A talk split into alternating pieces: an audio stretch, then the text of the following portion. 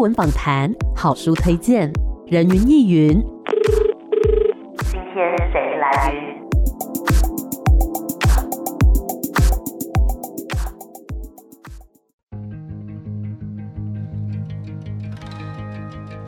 人云亦云，今天谁来云？人云亦云，今天我来云。今天很开心呢，可以邀请到《母亲牌便当》这本书的作者林玉静医师。医师你好，Amy 好，呃，金广听众朋友大家好。是医师这一次呢，出版了这一本算是散文集，对不对？对，叫做《母亲牌便当》。是，是。那其实医师之前也有作品，像是《天使的微光》《天使在值班》等等。那想要请问医师，本职是医师嘛？那为什么也会对这个文学有兴趣，进而开始写作呢？文学应该是我从小在学校就学的过程当中，国文、英文就是我喜欢的科目。嗯，那也喜欢写文章，哦，所以小时候喜欢写那。到大学虽然学的专业科目是医学，可是总是觉得不想要放下笔，嗯，欸，会喜欢写一些生活上面的感动、感触，或者是看到、听到的小故事。嗯，所以其实从小对于文学就蛮有兴趣的。那呃，长大之后有去参加什么样的比赛吗？其实我在正式参加一些文学奖的比赛是。在我进入职场之后，嗯，我到阿胜老师的写作私塾班上课。那他的班级里面呢，都是喜欢写作或者是喜欢阅读的朋友。嗯，那老师也很鼓励我们多写。那有写的话，就找管道发表，像是投稿报纸副刊啊，或者是参加文学奖。所以我真正参加文学奖，其实那个时候已经当住院医师了哦，也就是在那个时期才开始比较频繁的投稿还有参赛。嗯，可是这样不会很忙碌吗？那个时候当医生的生活是蛮忙碌的，没有错。嗯，可是，在忙碌当中，我觉得写作是一种抒发，嗯，一种调剂，就是因为当医生。会遇到很多的病人的悲苦，对，然后我们的无能无助。虽然当医生都是希望可以把病人医好，把病人救活，是，可是常常不能够真的如我们所愿。嗯，所以当遇到这样子的挫折的时候，我们要怎么样让自己的心灵可以再强壮起来？我觉得透过书写对我来说是一个很好的疗愈过程，而且透过写作的时候，我我可以重新去检视。整个医疗的过程，嗯，对我来说，哎，也许结果并不如我所愿的时候，我可能会情绪上会处在沮丧啦、难过或者是自责。可是当我重新回过头，再把这个事件整理一次，然后透过文字表达的时候，我觉得情感是可以重新流动起来的，是让我看见在过程当中，哎，其实我已经尽心尽力，或者是说，啊，我的确有一些。该注意没注意到的一些疏失，或者是一些很意外的状况，嗯，原先都没有料想到的。但透过书写的过程，我会重新看待这一件事情，然后让自己可以回到。哦，最原初内心就是我当一个医生，我确实是想要给病人最好的。嗯、那也让我自己看到说，哎，我在每一个当下，其实也做了我那个时候能够做的最好的选择。是。那这一次这个《母亲牌便当》这本书里面，是分成四个篇章，分别是“妈妈您好”、“曼城市集”、“匿名病患”还有“花落花开”。对。那可以请医师帮我们介绍一下这四个篇章，它大致上是阐述什么样的主题呢？好。呃，我的前两本书《天使的微光》跟《天使在值班》，大概都是聚焦于我当医生的角色。嗯，那这一本比较不一样的地方是，因为看到题目“母亲牌便当”嘛，就会觉得这个是跟妈妈很有关系的。嗯，那在这十几年来，从怀孕生子，然后带着小孩陪他们一起成长，哎，我觉得在过程当中点点滴滴。很多都很值得记录下来。是。那在第一集《妈妈您好》，主要是我自己是一个妈妈的角色。嗯。那在过程当中遇到的，包括怀孕的时候，哎，可能遇到很多推销婴儿用品啊，相关的儿童产品这样子的。无限的商机，然后当我遇到这一些，觉得说，哎，其实像这一些产业，大概都只有有新生宝宝、有小孩子的时候比较容易遇到。是，那所以这一段期间，我觉得，哎，这个过程当中这一些推销，哎，也蛮有趣的，把它记录下来。那包括还有换尿布啦、喂奶这一些。家里有新生宝宝的爸爸妈妈、新手爸妈都会遇到的。那其实换尿布、喂奶当中都蕴含了父母很多很深的感情。嗯，我觉得透过文字把它记录下来，喂奶跟换尿布就不是这么繁琐的，或者是很影响睡眠的事情而已。嗯，所以我觉得在当中其实是有乐趣、有爱、有成就的。嗯，嘿。所以在第一集《妈妈您好》里面，主要就是妈妈的角色。那当然，渐渐的孩子大一点。那也会有一些我跟他们的对话，对就是看着他们成长。嗯，那我虽然其实都会对孩子有期许，可是我也希望他们能够走出自己的路，嗯，过自己的人生。了解。那第二集曼城市集呢，他就回归到我家庭主妇，嗯，啊，或者是父母的女儿。对。然后在当妈妈的过程当中，我更容易去体会到当年父母对我的关爱，或者是栽培、苦心，或许。在当初可能会觉得，哎，好像没有什么。可是当自己当了妈妈以后，所谓养儿方知父母恩嘛，就是在那样子的情境之下，哎，更深刻的体会到父母的爱。嗯，然后另外就是一般的家居生活，虽然是医生，可是一样，哎，我回家以后还是要煮菜，对，柴米油盐酱醋茶，对，就是这样子的生活。嗯，所以是比较日常的散文。是。那第三期匿名病患，那看到病患就是又回到工作上了啊，哎就是在工作上面，呃，会接触到的一些病人。那看了，虽然说行医，哎，经过了这大概也二十年了，可是我们在看病人的时候，永远都会有新的感动跟感触。是，我觉得这是在医疗的工作里面很珍贵的一点，就是我们永远是。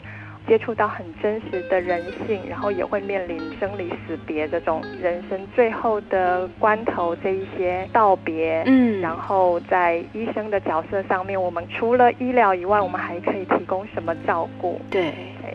那最后花落花开，就是像刚刚讲的，哎，我们生命如果进入到最后，因为我这几年做的工作主要是照顾安宁病人。嗯，安宁就是所谓我们末期了。可能短期之内就会走向死亡。是。那在这样子的情况之下，医生能做的事情已经不再是把他救活。嗯。那我们还可以做什么？我们会专注在生活品质、生命的回顾的意义。嗯。那在第四集的花落花开里面，也包括了我跟我的外祖父是告别的过程，是就是当时我已经是他的医生。在照顾他最后这一段临终的时光，嗯，那也包括我照顾了我一位老师。当我回忆人生的回顾，其实是很多美好的事情，可是最后总归是要到最后分别的时间。对，哎，但是其实是分别是痛的，是苦的，嗯，可是我们仍旧能够在这个分别的时刻，我们去感到珍惜，嗯，然后感到人生的幸福。是。这本书呢，我觉得描述了林医师扮演不同的角色，包括说作为一个母亲、医师、家庭主妇，然后呢，作为一个人穿梭在不同角色当中，面临到的一些形形色色的人生故事，都其实记录在各个篇章里面。对对，那其实这本书的书名，还有其实里面有一篇就叫做《母亲牌便当》，我非常非常的有感，因为 我现在每一天就是来电台啊，都是吃妈妈帮我做的便当，对，就是幸福的事情。对，因为其实呃，我们是晚上妈妈会煮饭嘛，然后她会先帮我把这个菜夹好，变成明天中午的便当，然后我们才会开动吃晚上的饭这样子。对对。然后就算说外面卖的这一些餐厅啊，或者说其他的菜肴啊，多么的美味，我觉得都没有办法跟家里的味道来比较。对，所以我想要问医师，当你当初在吃妈妈为你做的便当，跟你自己当母亲之后帮孩子做便当，你的心境上面有什么样的差别呢？我小时候吃妈妈的便当，觉得是理所当然的，哦、就是。妈妈应该要给我饭吃嘛？那当然，班上不是所有的人都能够家长这样子帮他带便当，哎、嗯，有的也是一起订饭盒。对，一年级那时候念半天，后来中年级、嗯、高年级开始有念整天的课的时候，对，哎，妈妈带便当就觉得是很自然的事情。然后，因为我小时候很挑食，嗯，所以妈妈为我准备的永远都是我爱吃的东西，也注意营养均衡，可是也都是我爱吃的东西，所以每天也吃的都很开心。嗯，然后饭后也有小盒的水果，可是那个时候并没有。真的很深刻体会到这是一件多么辛苦的事情，嗯嗯，而觉得这理所当然，因为回家晚餐也是妈妈煮嘛。对。那刚刚您提到说晚餐煮好要先把便当菜夹起来，我也记得以前是这样子的，嗯、就是蒸便当虽然蒸过的跟热腾腾带来的是不能比，嗯，可是。以前妈妈也会很注意，因为要蒸便当，所以她会尽量怎么样调配，让蒸出来的便当还是好吃的，刚刚好的。对，所以那个时候，哎，即使蒸便当也觉得很开心，而且还带着一些同学间的友情，就是大家一起去拿便当聊天啊，回到教室啊，大家开始吃便当那种趣味。是。那我自己当了妈妈之后，我本来以为会帮孩子每天做便当的，嗯、结果后来他们念国小才发现。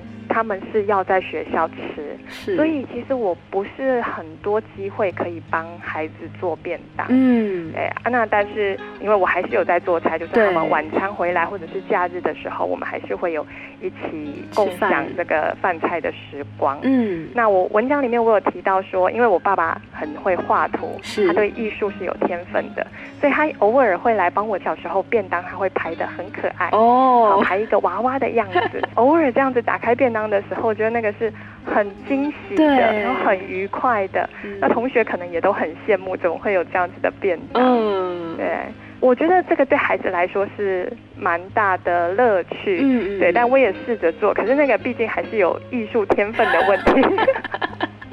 对，那我现在其实有时候在网络上也会看到有的妈妈真的是巧手，就是把饭菜都有人可以做得很漂亮。对，有的那种日本妈妈做成人脸之类的。对对对，我觉得哎，每天孩子可以吃到这样子的饭菜，哎，也是很开心的。就是不同的家庭里面，不同的妈妈给孩子的。可能是不同的惊喜，可是都是妈妈最深的爱。嗯，没错，真的，每次在吃便当的时候，就是会想到说妈妈做菜。可是我妈妈啦，她每次都说做菜很简单呐，三两下就好了。但是我自己做菜的时候，就会弄得一塌糊涂，所以我就觉得那其实还是蕴藏她满满的爱啦。对。那其实医师有一点，我觉得现代社会的人来讲可能会觉得很惊讶的，就是医师本身是没有在使用智慧型手机，对不对？哦，对。哦，因为我觉得这个在现代的社会当中是很难得的一件事，为什么会有这样子的一个决定呢？其实都会有人问我，嗯，那我也觉得有一点有趣的，就是来问我为什么没有。对，那我就会觉得说，哎，那为什么大家要有？嗯，就是这个是一个，当你要有的时候，你会需求它的什么功能？是。那当这一个功能我有其他的方式取代的时候，我就觉得也还好。哦。那也刚好，我跟我先生的想法是一致的，嗯，就是我们两个会觉得这样子的生活对我们来说是简单的。嗯。一方面也是，呃，我小孩子现在。小的小学二年级，然后最大的国二。是，那这个阶段的孩子其实是也很爱用手机的。嗯嗯。那所以我有看到，有时候去学校参加班亲会，老师跟家长就会在谈智慧型手机的问题。是，大家会觉得很困扰，怎么样去管理孩子在使用的时间，跟他们运用手机来做的事情。嗯，对，那。这个是不容易的，我觉得在现代的社会，尤其像孩子们，他们有他们同才的话题。嗯，我们家的孩子没有用智慧型手机，可能他们在某些方面还是会少了一些话题。哦。可是另外，我们也会多一些时间。是。就我们可能在家里可以玩桌游，啊、呃，可以多一些时间聊天。智慧型手机在。这个时代，我觉得也很快的，可能我们开始会遇到一些困扰，是，就是有些地方它就只有一个 QR code 啊，那没得扫的时候，好像你就会有些事情没有办法做。嗯、那目前我们都还是尽量找替代的方式，例如小孩子参加的才艺，或者是学校要扫 QR code，那我们可能会想办法问问看有没有网址。嗯嗯，对，那如果有一些可以用书面替代的，例如。在疫情之下，很多要进场可能要扫一下 QR code 登记。对，那没有的话，他就会说，那你到旁边用纸笔登记，留手机号码。嗯嗯。就像说电脑，我也不是很快很早的时期就开始用电脑，可是到了某一个时间点，没有用电脑还是没有办法。嗯，所以我觉得智慧型手机是。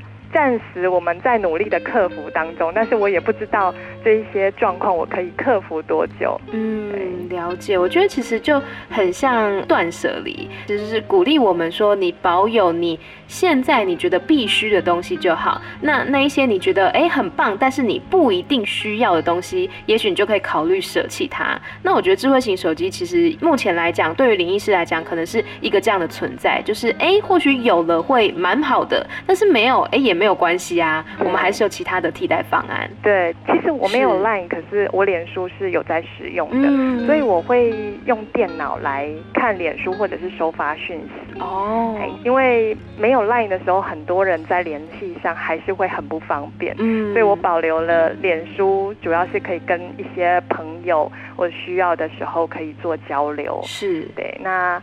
呃，其他的大概是像游泳啦、oh. 做瑜伽这一些，就是完全不需要智慧型手机的活动。Mm. 那其他就是跟小孩一起玩，嘿、mm.，大概这些事情都是可以不用用到手机的。没错，这个提供给各位听众朋友们来参考。其实不用智慧型手机，生活还是可以非常丰富、多彩多姿的。那刚刚其实有提到，现在医师在接触的这个医疗领域是安宁照护。那在安宁照护的这个领域当中，医师有没有什么印象比较深刻的故事呢？我其实那时候印象比较深的一个故事，是我已经写在应该是《天使的微光》那一本书里面。嗯、那就是一对夫妻，他是病人是先生，是，那是我们安宁的病人。然后我一开始是非常被这一对夫妻的情感感动，就是他们是间谍情深，会让我觉得，哎，生命到最后可以这样互相扶持，是让我很感动的。所以，因为带着这样的感动，所以照顾他们真的是很尽心尽力。嗯，结果在后来有一次的值班当中，一个二十岁很年轻的男孩子送进来，他其实本来是在一般病房。本来以为情况就是那一天可能已经要走到最后了，嗯、那带回家，结果在路上突然又转醒，所以救护车的医生就建议说，不然就转过来安宁病房。嗯，那刚好安排的床是在他们的隔壁床。哦，那结果呢，他们知道了以后，那个太太就非常的紧张，嗯，她不希望有临终的病人去住在他们隔壁床。哦，她就说我们家又没有人要死了。嗯。好、哦，所以他们就动用关系，就想办法赶快转走。嗯，那那个时候对我的冲击是很大的。是，我觉得来这边大家都是病人，对，为什么不能够去体谅？嗯，而且他们夫妻感情那么好，我会觉得他们心中是充满爱的。嗯，所以在那个当下，我真的我觉得很受伤。是，啊，但是呢，我后来把这个故事写出来之后。有一位长辈，嗯，读到以后，他跟我说，因为他的太太也是后来在安宁病房过世的，嗯，他告诉我说，他完全可以体会那个太太的心情，嗯，他们不是故意要去伤害别人，是，但是在那个当下，他们真的非常不希望被这样子的事情打扰，因为他们觉得太沉重了，嗯，所以这个也让我有一个新的醒思，就是我当在病房里面。遇到这个情况的时候，我觉得难受，而且觉得可能有点生气。嗯。可是当把它记录下来之后，当哎又有其他的病人家属告诉我说他们的心情的时候，哎我变成回过头来可以重新的去体会他们的心情。嗯。那这个也对我在行医上面也会有很大的进步，因为也许我以后还会遇到类似的事情，那我可以以更大的包容心、更大的同理心。去站在不同家属的角色上，因为在当时我可能只有站在那个年轻的男孩子跟那个年轻男孩的妈妈，嗯，我会觉得他们是很难受的，然后面对很煎熬的时刻，然后还要受到这样子的伤害。嗯，可是我重新再走过之后，会觉得说，哎，其实每一个病人、每一个家属，大家都有自己的位置。是，那我要怎么样能够更深的去同理到？哎，每一个位置的家属跟病人，这个是一个大的功课，也是让我会一直想要不断前进的部分。嗯了解，所以其实面对不同的病家，可能他们会有不一样的心情啦。那我觉得，如果能够真的设身处地站在别人的立场想，真的是很难得的一件事情。那当然，这也是一直在学习的一个过程，这样子。对，是。那最后可不可以请林医师帮我们来念一小段您比较喜欢的段落，或者想要跟大家分享的部分呢？好，那我念。我自己蛮喜欢的，在离乳这一篇的最后一段。